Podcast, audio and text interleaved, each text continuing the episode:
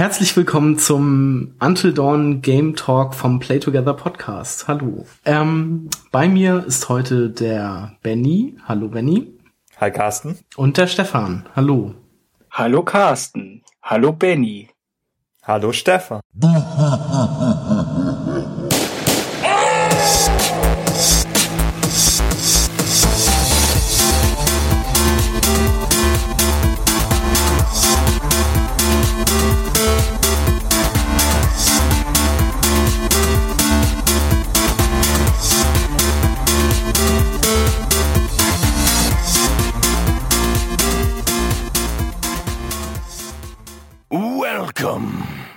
Genau, wir reden heute über das äh, vor kurzem erschienene Spiel von Supermassive Games Until Dawn, einem Survival-Horror-Game, ja, das sich ein wenig wie, wie hießen sie, Beyond Two Souls oder dieses Heavy andere? Rain. Heavy Rain, genau, so wie ein interaktiver Film spielen lässt.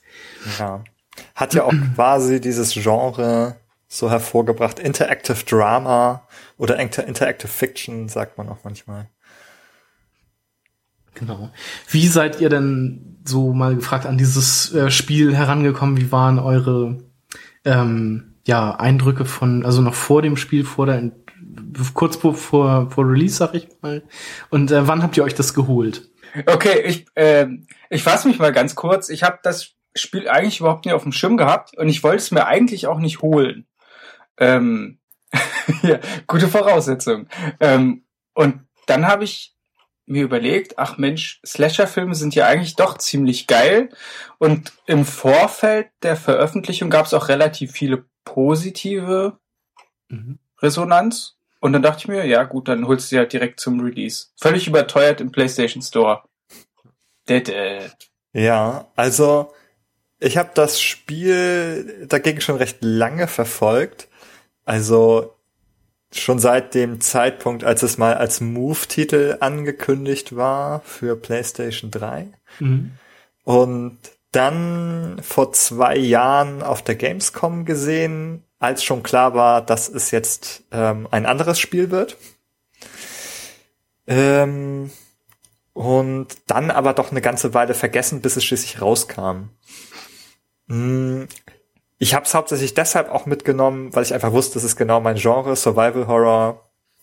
Damit war es eigentlich klar, dass ich mir das ansehen muss. Ähm, ich bin jetzt tatsächlich kein ausgeschriebener Fan von den Supermassive Games Games. Ähm, aber ja, allein für das Genre war es für mich irgendwie so ein, so ein Must-Have, Must-Play. Ähm, was haben die Supermassive Games eigentlich vorher gemacht? Ich hatte mal geguckt, da waren irgendwie nur so Add-ons für Little Big Planet oder so dabei. genau. Und irgendwie so ein Killzone HD oder sowas. ist es der Wiedertitel? Also- Nee. oder ich weiß nicht, ob das irgendwie eine Neuauflage war oder sowas. Äh, auf jeden Fall war da irgendwie nichts, ja, nichts, nichts Großes dabei irgendwie. Immer nur so, ja, herunterladbare Inhalte für Little Big Planet. so, das war irgendwie so das, was, Ja, okay. was mir da im, Mhm. Das erklärt auch, warum ich die überhaupt nicht so für mich auf dem Schirm hatte. Mhm. Also der Name sagte mir zwar auch was, aber also als ich mir dann so die, ja, die Spiele so angeguckt habe, dachte ich mir so, okay, ein Doctor Who Spiel war da noch dabei, The Eternal Clock, äh, Eternity Clock, aber das kenne ich halt auch nicht. Deshalb ist Until Dawn jetzt irgendwie so ein ja recht großes Projekt, was die da realisiert haben. Mhm. Ist, glaube ich, auch der, der erste richtig große Titel überhaupt von denen, ne? Also, Ja, genau. dieses Killzone HD ist einfach was auf der PlayStation 3 gewesen. Nix, also, nichts eigenes eigentlich. Das war jetzt nur ein Port vom Originalspiel. Mhm. wahrscheinlich. Genau. Ja gut, aber es ist ja auch einer der wenigen Titel dann als exklusiver gewesen auf der PlayStation 4 dieses Jahr. Mhm. Also gefühlt war Bloodborne und dann kam nix erstmal, oder? Ähm, ja, Also schon allein deswegen hat man es wahrscheinlich auch geholt, weil ich finde also, ja, so an Exklusivtiteln ist gerade eh so ein bisschen Flaute und dann holt man sich das natürlich. Ja. Also gut, ich hätte es mir wahrscheinlich nicht geholt. Ich habe, äh, ich weiß gar nicht, wann ich das erste Mal zu, von dem Spiel gehört habe. Ich weiß, glaube ich, letztes Jahr auf der E3 oder so. Und da habe ich das Spiel gehasst. Also von dem Trailer und von der Ankündigung, da habe ich es wirklich gehasst, weil mir diese ganzen Charaktere, so diese typischen dummen, aufgesetzten, irgendwie so falschen irgendwie Teenager gehören und sowas. Mhm. Ähm, die, das hat mich mega angekotzt und ich hatte, also ich, ich fand das einfach nur scheiße. Ja, das heißt, du bist auch kein Genre-Fan, also im Filmgenre. Nee, also Horror. ich habe ähm, weil es ist ja eigentlich so Genre-Konvention, also ja. dass, dass da irgendwie so der der Highschool-Douchebag dabei ist und ja, das blonde Mädchen und das andere Mädchen und ja, aber, aber so so Horror- oder Slasher-Filme gucke ich halt auch echt selten. Also ich kenne keinen Scream-Teil zum Beispiel als also so vollständig. Ich habe immer nur mal so Ausschnitte gesehen. ähm, und also das ist halt tatsächlich auch so nichts für mich. Ähm, kann ich halt nicht gucken, obwohl ich jetzt, also andere Filme, ich hatte jetzt, hätte ich jetzt zum Beispiel Lust gehabt, als Einstimmung auf das Spiel nochmal so Cabin in the Woods oder sowas zu gucken. Mhm. Weil ich den zum Beispiel ziemlich gut finde. Aber so, ja. also ich, ich setze mich jetzt nicht hin und denke mir so, ach, jetzt könnte ich mal wieder so einen Slasher gucken oder so. Ähm, das ist halt eher nicht so mein, mein Ding. Nee, auf jeden Fall, ähm, je näher der Release kam, desto mehr Videos hat man irgendwie auf YouTube gesehen oder habe ich so gesehen, so Vorberichterstattungen sozusagen, so Pre Previews und so und war dann auf einmal doch irgendwie gehypt. Und also es sah, sieht ja auch ganz gut aus, so vom Ding her.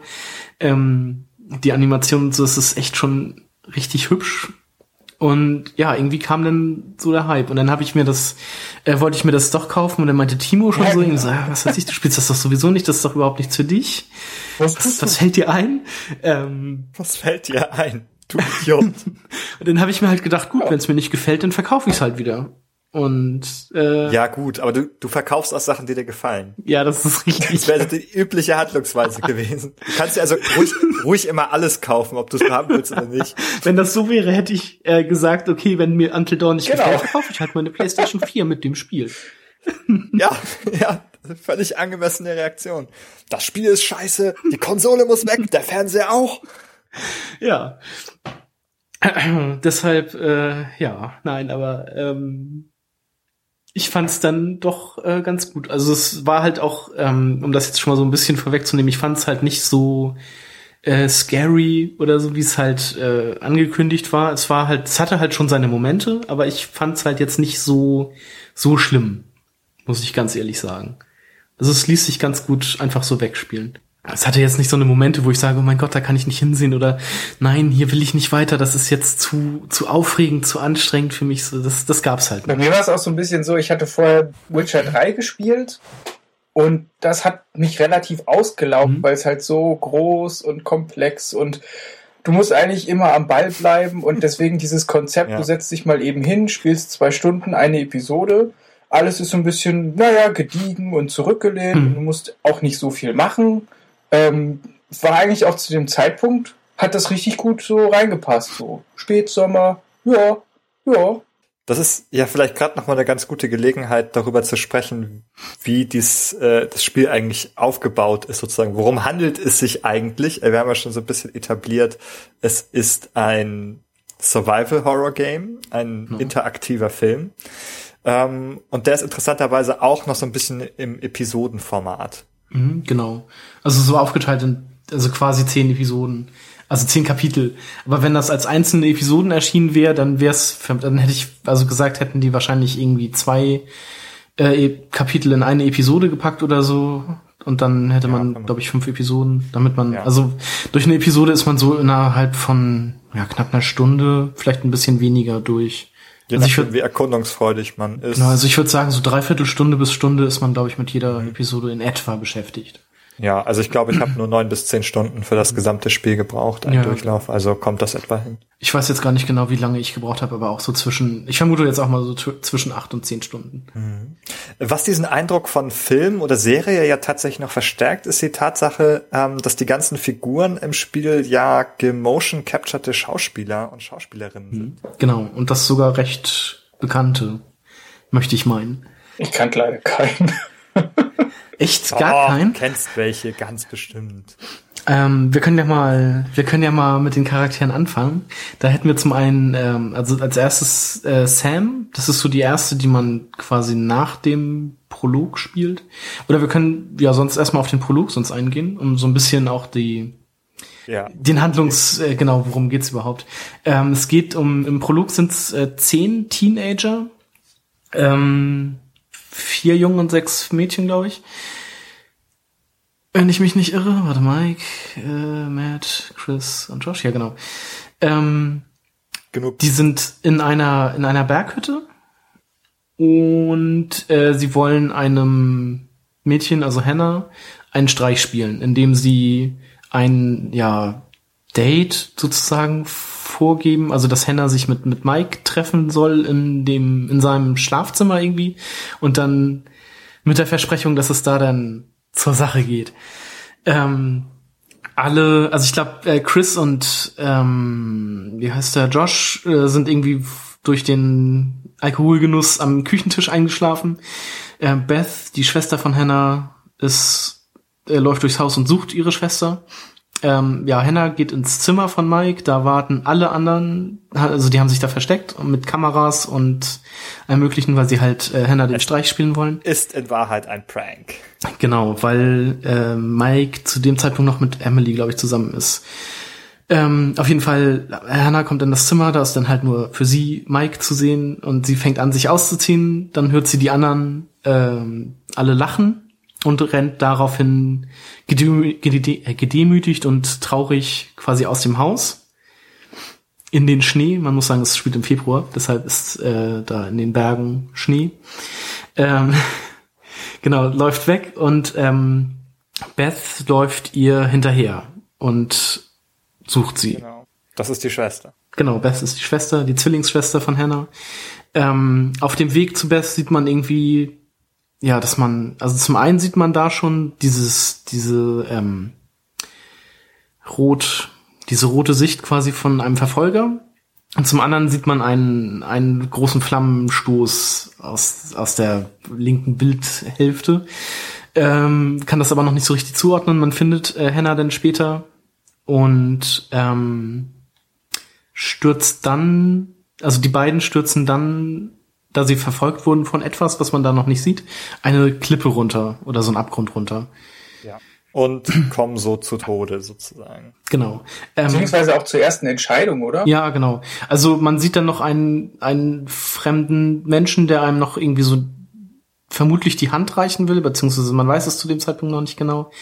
Ähm, aber man, man kann sich dann entscheiden, ob man äh, einfach loslässt. Also die, man, man, häng- also Beth hängt an so einer Wurzel und Hannah hat man in der anderen Hand sozusagen. Man kann sich dann entscheiden, ob man einfach diese Wurzel, diese Baumwurzel loslässt oder Hannah loslässt, um sich zu retten.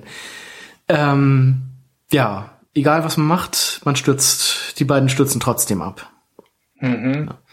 Ähm, was ich jetzt zum Anfang vergessen habe zu sagen, äh, Spoilerwarnung, wir werden hier die komplette Story spoilern. Also ich denke mal, bisher ist noch nichts Schlimmes passiert, aber wenn ihr jetzt das Spiel noch nicht gespielt habt und das nicht wissen wollt, dann solltet ihr jetzt ausschalten.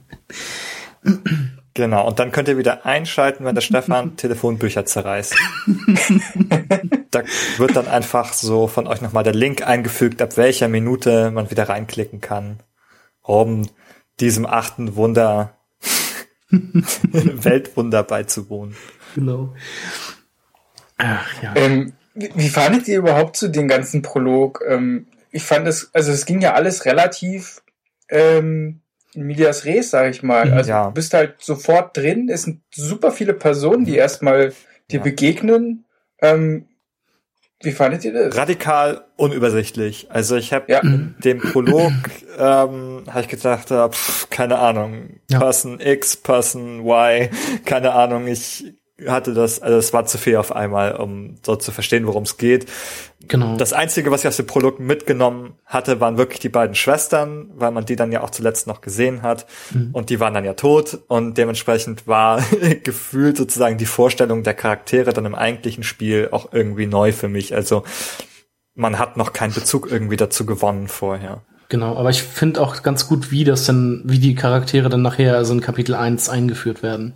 Ja, es ist insofern klug gemacht, als dass das auch so stepwise passiert. Also Genau. wirklich erst, erst ein, dann zwei und dann sozusagen immer schrittweise neue Figuren dazu und dann bekommt man ja auch so kleine Charakterprofile zu denen ähm, und spielt die dann auch schon im Wechsel, so dass man am Anfang jede Figur mal so ein bisschen kennenlernt auch. Genau. Dann können wir jetzt auf die Charaktere eingehen. Also wir haben zum einen Sam, die dann halt beschrieben wird als Hannahs beste Freundin. Sie ist gewissenhaft, umsichtig und abenteuerlustig. Uh, vielleicht noch einen Einschub, Carsten. Okay. Ähm, wie das Setting jetzt weitergeht. Das sind ja jetzt die Mädchen zu Ach so, ja, natürlich. Ähm, Äh, das Spiel ist eigentlich, das Spiel ist jetzt zu Ende. So die Cabin in the Woods Geschichte ist durch. Es gibt Genau. Tote und das war's.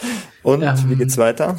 ein Jahr später, also wieder im Februar, lädt äh, Josh, das ist der Bruder von Hannah und Beth, er lädt die ganzen, ja, Freunde, also die ganze Clique da nochmal auf diese Berghütte ein, in diese Lodge, um ja diesen Jahrestag zu, des Todes zu feiern, beziehungsweise der Schwestern zu gedenken, Ja, es wirkt mit- schon ein bisschen mit, seltsam. mit einer Party. Ja, der kommt so ein bisschen schräg rüber. Ja, so. genau. Hm, Irgendwas ist da nicht so ganz cool. mit Ja. ihm. Also er will auf jeden Fall da eine Party feiern und eine, eine unvergessliche Woche haben. Und äh, ja, ja. Erstaunlicherweise kommen alle nach dieser creepy Einladung trotzdem. ja. genau. Ähm, genau. Hey. Ja, die, die erste, die man spielt, ist dann Sam, gespielt von oder dargestellt von Hayden Panettiere. Ich kann ihren Nachnamen nicht aussprechen. Ähm, bekannt unter anderem als Verlobte von Wladimir Klitschko oder als Hauptdarstellerin der Serie Heroes. Ja. Falls man das gesehen hat. Ich kannte sie bis dahin nur aus der Dokumentation Die Bucht. Ähm, Ja. Also auf jeden Fall eine Figur aus Film und Fernsehen, genau. die man schon mal gesehen hat. Genau. Oder auch nicht. Oder auch nicht. Also das, man kann an dieser Frau schon vorbeigehen, wenn man, also das, sie hat ja nicht in so namhaften Sachen mitgespielt, sag ich mal. Ähm, ja, wollen wir die Liste so durchgehen? Ja, ne? Würde ich sagen. Als nächstes hätten wir dann Mike, also Michael Monroe, gespielt von Brad Dalton. Den könnte man kennen, wenn man die Serie Agents of Shield geguckt hat, diese Marvel-Serie. Da spielt er irgendwie einen Agenten. Genau. Ähm, genau, dann haben wir Josh Washington, gespielt von, äh, was? Wolltest du da noch was zu sagen? Nee, ich finde den Namen nur cool. Washington. Josh Washington? genau. Der Bruder von Hannah und Beth, ähm, gespielt von äh, Rami oder Rami Malek, der jetzt bekannt ist von der Serie Mr. Robot, die ja irgendwie momentan Rami ziemlich durch die- Said Malek, ja. Das geht ja jetzt momentan irgendwie ziemlich durch die Decke. Ich kannte ihn vorher aus Nachts im Museum, weil er da den äh, diesen, nein. diesen Ägypter, den Pharao spielt. Ah. Oh nein. du kennst fürchterliche Sachen, Carsten. Merkt euch Mr. Robot dazu. Nachts Eine im Museum ist witzig. Mr. Robot. Ja. Muss ich mir auch nochmal angucken. Ich höre da ja auch nur Gutes von. Ist mittlerweile schon durchgelaufen, die Staffel. Mhm. Okay. Dann haben wir Hannah und Beth, ges Washington, gespielt von äh, Ella Lentini. Die sagte mir jetzt so gar nichts, hat auch keinen Wikipedia-Eintrag im Deutschen. Deshalb wüsste ich nicht, woher man, woher ich sie kennen sollte, müsste. Äh, habt ihr den Namen schon mal irgendwo gehört? Nope. Nee, auch nicht. Dann haben wir Jessica, das ist äh, Megan Martin. Die äh, kennt man auch nicht wirklich. Ähm, die hat in Kingdom Hearts schon mal synchronisiert. Und sonst die Filme, die sie gemacht hat, irgendwie, oder Serien, sowas wie Hotel Zack and Cody oder so, kenne ich halt vom Namen her. In Dr. House hat sie mal in einer mitgespielt, also das ist halt auch eher. Ja, gut, das ist schon fast Ja. keine Auszeichnung mehr. Da hat ja fast jeder einmal den Patienten gemimt. Sie hat auf jeden Fall schon mal geschauspielert. Ähm, dann haben wir Emily, Nicole Bloom. Die kenne ich, also mehr oder weniger aus Project X, da hat sie mal mitgespielt. Aber sonst auch, also Grey's Anatomy steht hier noch in Shameless oder Teen, Teen Wolf. Das sind aber auch, ja, wahrscheinlich auch einfach nur so Einzelrollen und keine größeren, vermute ich mal. Ähm, oder? Erzähle ich Mist. Kann mich da jemand verbessern? Nein. Gut. Dann hätten wir noch Matt, Jordan, gespielt von Jordan Fisher. Ähm, ja, also in den Making-ofs, die bei dem Spiel dabei waren, da kam er mir irgendwie bekannt vor, aber ich wüsste jetzt auch nicht, woher ich ihn kennen würde. Deshalb, der hat auch noch keine deutsche Wikipedia-Seite. Deshalb wüsste ich jetzt auch nicht woher. Ähm, Ashley wird gespielt von Galadriel Steinman oder Galadriel Steinman. Ähm, ja. Das ist ja das Covergirl gewesen, so ein bisschen, was man am ehesten keine von der Vorberichterstattung kannte, oder? Mit der Mütze, das Hipster-Mädchen. Ashley. Also da wäre mir tatsächlich eher äh, Sam im, im Hinterkopf, weil ich die halt auch noch so am meisten, am besten kannte. Ähm, Ach so, ja, von den Schauspielern auf jeden Ja, Fall. genau. Ach so, nee, also ich meine jetzt von den Charakteren schon in ähm, ja, also was ich so vorher wusste, war halt einmal diese Bartszene, wo man mit, mit Sam halt auch rumläuft, wo sie halt nur das Handtuch rum hat. Und äh, sonst, Mhm. was war denn da noch? Ach so, ja, ich glaube, dieser, diese Kellerszene mit Chris und Ashley wurde vorab auch schon mal gezeigt. Das heißt, da könnte man sie vielleicht auch, ja, herkennen. Ähm, aber sonst wüsste ich eigentlich auch nicht. Obwohl doch, diese, diese Saw-Momente, die wurden, glaube ich, vorher ja auch schon mal gezeigt. Da ist sie ja auch immer mit dabei. Also das mit der Pistole und die Kreissäge. Ja. Genau. Ähm, dann haben wir noch Chris, gespielt von Noah Flies. Wüsste ich jetzt auch nicht, woher ich den kennen sollte. Der fehlt ja, sogar in den, in den Credits des Spiels. Oh Gott. Der, die arme Sau. Der muss ja nachgepatcht werden. Oh, eine bekannte Figur. Ja, irgendwie auch somit die bekannteste, nämlich den Psychiater Dr. Hill, gespielt von Peter Stormare oder Stormare. Ja, ja, das ist Schwe aus, aus Schweden. Ja, ist ein Schwede. Genau, bekannt als äh, Lucifer aus Konstantin, als Lev aus Armageddon. Ich kenne ihn noch aus äh, Project Killing Room. Hat aber, glaube ich, noch, wo hat er noch mitgespielt? Irgendwie was anderes Äh, Großes war noch dabei. Er hat, Oder mehr, also der hat auf jeden Fall bei mehreren er hat eine, eine wichtige Figur in Prison Break auch gespielt, falls man das gesehen hat. ja. Da, Das hab ich nicht gesehen. ich weiß gar nicht mehr, wie die, wie die Figur hier hieß. Der hat auf Ich glaube, ich kenne ihn noch als Sergeant irgendwie aus äh, Windtalkers. So bei Fargo hat er auch mitgespielt, sehe ich gerade. Jurassic Park 2, The Big Lebowski, Mercury Puzzle. Ja, also der hat da- auf der jeden Fall in, in ja. vielen großen Filmen schon mitgespielt. Also der, den sollte man auf jeden Fall kennen. Durchaus Ho- Hollywood auch, ja. Genau. Ja. Er war Synchronsprecher bei Alarmstufe Rot 3. anscheinend. Wen auch immer er da gesprochen hat. Kenner. Das sind die Charaktere. Die treffen sich dann ein Jahr später, äh, 10 hours before the dawn. Zehn Ja, Stunden außer der Psychiater. Ja, Der außer, dabei. genau, der Psychiater ist nicht dabei. Der hat noch so eine Metaebene, das muss man vielleicht dazu sagen. Genau, der ist immer zwischen den, äh, auch eine sehr interessante Ebene, der ist immer zwischen den Kapiteln dabei, also nicht dabei, aber den trifft man zwischen den Kapiteln. Und der fragt dann am Anfang dann so, wovor man Angst hat, oder er zeigt einem Bilder. Also irgendwie, das, das war so ein Bild von so einer, so einer Scheune und so einem Maisfeld mit so einer Vogelscheuche davor. Und dann fragt er einen halt, was man empfindet. Und dann kann man irgendwie antworten mit irgendwie, ich habe Angst oder ich fühle mich sicher oder irgendwie sowas. Und dann, wenn man sagt, man hat Angst, dann fragt er einen dann so, ja, wie wird's denn sein, wenn das Bild, wenn auf diesem Bild die Vogelscheuche nicht da wäre, weil die schon so ein bisschen creepy aussieht und dann kann man halt auch sagen, so, ich habe immer noch Angst oder jetzt ist es besser Ja. und so und dann ähm, fragt er einem im späteren Spielverlauf auch noch ähm, irgendwie mit welchen Charakteren man sympathisiert und welche man äh, welchen Charakter man einem anderen sozusagen vorzieht. Was ich auch noch ganz ganz witzig finde, das ist irgendwie noch mal so ein ja so ein so ein wie soll man sagen ja, so, wie so ein Besuch beim Psychiater so zwischendurch. Vor allem, man ist ja auch immer bei ihm im, im Büro, beziehungsweise in seinem ja, Sprechzimmer, nennt man das so? Ja, ne? ähm, und was auch ganz, was ich auch ganz witzig finde, dass sich das von Besuch zu Besuch quasi immer verändert. Also am Anfang ist halt alles noch normal und irgendwie so beim dritten Besuch sind dann, ist das dann schon irgendwie total heruntergekommen, komischerweise, und die, ähm, die Fenster sind irgendwie vernagelt und dann hängt da so eine Leiche rum und so.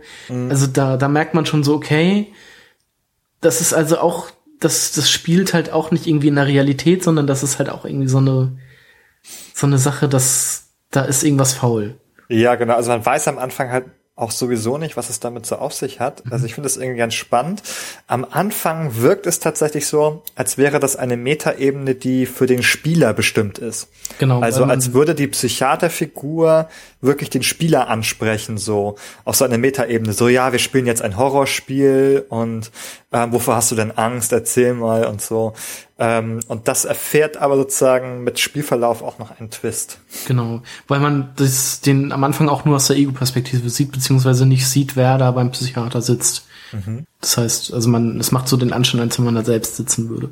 Wobei ich es ein bisschen schade fand, dass das halt alles so wenig subtil war. Also es, ähm, wenn man so diese Mechanik dahinter dann halt sehr schnell durchschaut hatte, war es ja irgendwie auch klar, dass sich das dann auf das Spiel auch auswirkt. Klar. Und das fand ich so, das hätte man vielleicht so, so ein bisschen filigraner und ein bisschen subtiler vielleicht sogar noch verpacken können. Wobei das ganze Konzept so als zwischen den Kapiteln so diese kleine Ansprache immer, das ist schon ganz ge geschickt gelöst eigentlich. Ja. Äh, ich wollte noch dazu einwerfen, das ist nicht ganz neu ähm, die Idee sozusagen, sondern das hat schon mal bei Silent Hill Shattered Memories gegeben. Ist das dieses Silent Hill, was immer recht hoch gelobt wird noch in letzter Zeit? Ja, ja, es ist glaube ich für damals für PS2 und Wii gekommen und war halt insofern ungewöhnlich, als dass es da auch keine richtigen Kämpfe gab. Da mhm. musste man auch vor Gegnern immer weglaufen und das hatte auch diese Psychiaterebene, ähm, die ganz ähnlich funktioniert hat, der einen auch so ausgefragt hat nach so Dingen ähm, und ganz, ganz ähnlich funktioniert hat. Das, was man auch sofort das Gefühl hatte, okay, was ich hier antworte, wirkt sich irgendwie noch aufs Spiel aus. Mhm. Ja. Und das war 2010. Okay, also das, ich fand das auch echt, also nicht, nicht schlecht gemacht. Das hat nochmal so ein, ja, das holt einen nochmal so ein bisschen aus dem Spiel raus und äh, vor allem äh, was ich auch ganz cool fand, danach startet er, das ist ja immer am Ende eines Kapitels, beziehungsweise am Anfang von dem neuen Kapitel dann. Ähm, und danach startet ja auch immer noch so ein, so ein Rückblick, was bisher geschah. Mhm. Mhm. Wo, wobei ich das an der Stelle ganz schwierig fand, weil ich das Spiel an über vier oder fünf Abende verteilt gespielt habe, hat man keinen richtigen Zeitpunkt, wo man nach einer Episode aufhört, weil äh, du hast halt nicht so, die Episode ist vorbei, dann kommt aber schon der Typ mhm. und dann geht's aber direkt wieder weiter. Also du weißt nicht, speichert er jetzt vorher mhm. oder nachher. Mhm. Äh, das fand ich ein bisschen, hm, das war nicht so geil eigentlich von, von der Mechanik her. Wobei es halt eher halt wie eine Serie ist dann. Es geht halt fließend ineinander über. Also das Spiel speichert eigentlich ständig. Man sieht, ähm, man sieht auch kein, kein Symbol oder so, kein, kein jetzt ja. so Quicksave. Das ist natürlich deshalb, weil man soll eigentlich ja nicht schummeln, also speichert sozusagen jede Entscheidung immer sofort ab, damit man nicht ja. irgendwie sagt, oh, ich lade noch mal meinen alten Spielstand und dann rette ich alle Figuren, die jetzt hier gestorben sind. Nein, kein Kommentar. das geht eigentlich nicht. Es sei denn, man hat solche kriminellen Energien wie der Carsten. Was sind hier kriminelle Energien? Spiel. Wobei ich eigentlich. ich wollte eigentlich schon direkt nach dem Prolog äh, neu starten, weil ich dachte, vielleicht kann man ja die andere retten, mhm. aber äh, eigentlich ist das cool, genau wie auch bei den Telltale-Spielen oder so, dass du ja nicht deine Entscheidung nochmal rückgängig machen kannst mhm. oder so. Ähm, wobei du ja auch nur einen Spielstand hast. Ja, genau. Und nicht wie bei Telltale 5 parallel haben kannst. Was ich eigentlich ganz cool fand, weil das heißt halt, du spielst es erstmal am Stück durch oder du fängst halt wieder von vorne an. Mhm. Ja, es ist halt schon so gedacht, dass man auch mit dem, was passiert, so ein bisschen leben soll. Genau, genau. Vor allem, es, es gibt ja, also dieser, dieser Schmetterlingseffekt, der war ja auch von vornherein irgendwie so ein großes Thema. Das wurde ja auch damit immer relativ groß beworben, wie ich fand. Mhm. Ähm, und das hat man ja nachher auch im Menü, dass man sich so die Entscheidung, die man getroffen hat, nochmal angucken kann mhm. und dass man halt auch die das Gefühl hat, dass diese Entscheidungen auch wirklich was was bewirken, also was ja. was verändern, was Großes verändern, sag ich mal. Was daran halt besonders spannend ist, so im Vergleich so zu anderen Spielen, wie jetzt zum Beispiel auch den Telltale Games, die ja auch Entscheidungen haben, ist in dieser Art Entscheidungsbaum, mhm. wo halt in so dieser Schmetterlingsform immer dargestellt, womit hat alles angefangen, sozusagen mit welcher Urentscheidung hat man mhm. sozusagen einen Zweig überhaupt aufgemacht. Genau. Also da, wenn man sich sozusagen am Anfang mal irgendwie in der bestimmten Weise im Dialog geäußert hat, dann setzt sich das halt irgendwie sofort bis zu, sage ich mal, dem, dem, Tod eines Charakters. Mhm. So und dann kann man das auch so stufenweise nachverfolgen. Mhm. Wobei man sagen muss, ähm, also der Anfang und das Ende sind irgendwie immer sind vom Spiel halt fest vorgegeben, sag ich mal. Es beginnt immer an dem gleichen Ort und es endet immer an dem gleichen Ort. Ähm, allerdings man kann es halt schaffen, alle Charaktere ähm, dass alle Charaktere den nächsten Morgen sozusagen noch erleben. Man kann aber auch alle Charaktere töten. Ja, also man, was man quasi sagen kann, ist, äh, also die Story verändert sich im Wesentlichen nicht, mhm. sondern hauptsächlich geht es irgendwie darum, welche Figuren überleben und welche sterben. Mhm. Also im Grunde genommen ist das Konzept ja genau das gleiche wie jetzt zum Beispiel Telltale Walking Dead. Du hast da ja eigentlich auch immer nur die Möglichkeit zu mhm. bestimmen, wer vielleicht überlebt. Kleinere Entscheidungssachen, äh, aber so das große Ganze, was einem ja eigentlich immer so vorgegaukelt wird, kann man eigentlich nicht beeinflussen. Aber was mhm. Until Dawn eigentlich mhm. viel besser macht, ist, dass es dich dafür belohnt, weil es halt ähm, bei vielen kleinen Entscheidungen ähm, andere Sequenzen halt gibt oder völlig neue Stränge innerhalb der Geschichte. Also beziehungsweise Stränge nicht mhm. wirklich, aber ähm, du hast halt das Gefühl, dass es wirklich eine Auswirkung hat auf dein Spielerlebnis, aber nicht notwendigerweise auf die gesamte Geschichte. Äh, und das fand ich eigentlich ist eine, ein ganz guter Kompromiss gewesen. Äh, was ich mitbekommen habe beim Spielen ist, man kann durchaus sozusagen bestimmte Geheimnisse oder Hintergründe aufdecken mhm. oder eben auch nicht. Genau bestimmte Sachen nicht in Erfahrung bringen. Genau, das hat auch noch was, also es gibt zum Beispiel einen, ein Collectible, das man braucht tatsächlich, um alle Charaktere am Leben zu lassen. Ähm, wenn man das nicht findet, dann stirbt definitiv jemand. Also eine Person. Und ähm, bei den bei den Telltale-Spielen war das ja auch, um da nochmal, also das fiel mir immer so bei The Walking Dead Staffel 1 so auf, dass das da irgendwie ziemlich oft war, egal was für eine Entscheidung man getroffen hat, ob jetzt gut oder schlecht, es kam immer das Gleiche dabei raus. Nur, dass vielleicht Charaktere ein anderes Bild von einem hatten und das im Grunde nachher aber vielleicht gar nicht so die große Tragweite hatte, wie man vielleicht dachte. Ja, es ist mir sozusagen eine moralische Tragweite eigentlich, die auch bei Telltale im Vordergrund mhm. steht, eben, dass man sagt, okay, also versuche ich die Figur zu retten oder sage ich von vornherein, ach, stirb doch. Und ähm, die Figur stirbt aber auch, wenn man versucht, sie zu retten, genau. beispielsweise. Aber was alle anderen Figuren dann darüber denken, mhm. wird eben dadurch stark beeinflusst. Also ich musste halt immer sehr stark an die zweite Episode von The Walking Dead, äh, ja, an die, der, an die zweite Episode von Staffel 1 denken, The Walking Dead, wo man nachher mit dem äh, mit diesem Salz, großen Salzklotz da äh, rumhanti rumhantiert. Auf den Kopf haut. Genau. Ja. Ähm, das, das passiert halt immer, egal ob man sich dafür oder, also ob man sagt, ich mach's nicht oder ich mach's, es passiert halt trotzdem. Das fand ich dann so ein bisschen schade. Ja. Also, da gab's ja immer so größere Momente, die quasi alles wieder so in eine Bahn ja, genau. gesammelt haben. Und hier, also ich finde bei Until Dawn kann's, kann halt auch noch was anderes passieren, beziehungsweise wenn denn halt gewisse Charaktere tot sind, dass dann halt bestimmte Sachen überhaupt nicht mehr passieren. Klar, ja, dann gibt es ihre Stränge gewissermaßen mhm. nicht mehr. Genau, also ich sag mal, äh, Mike und Sam, das sind halt irgendwie so die einzigen, die bis zum Schluss überleben können. Alle anderen können halt auf dem Weg dahin sterben. Ja, und Mike und Sam können auch am Ende sterben. Ja, genau, aber die, das sind halt immer die gleichen beiden, die bis zum Ende durchhalten. Mhm. Ähm, die teuersten Schauspieler so ungefähr. es ist erwartungsgemäß eigentlich. Es ist auch an so einer Horror-Genre ähm, Konvention eigentlich. Die teuersten Schauspieler überleben bis zuletzt. Man hätte es vorher wissen können.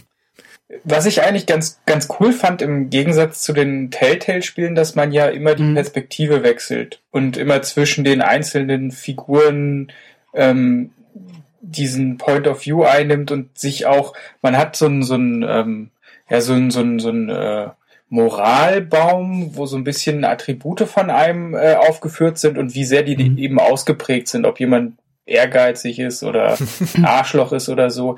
Ähm, wobei ähm, letztendlich ist, wenn man das Spiel durchspielt, hat diese Verteilung eigentlich keinen großen Einfluss gehabt, hatte ich ja. zumindest den Einfluss. Das war eher so, der hat halt ein Set an moralischen. Attributen und die habe ich dann quasi genommen, um ihn dann so zu spielen, also wie er so ein Also es gibt zum Beispiel einen Moment, ähm, wenn man Chris, also dieser blonde Typ mit der Brille, wenn der von dieser Scheune, wo Josh gefangen war, sozusagen zurückkommt und man aber vorher sich ähm, bei diesen beiden Zorn-Momenten quasi gegen Emily entschieden hat, dann öffnet sie einem nicht die Tür und man stirbt.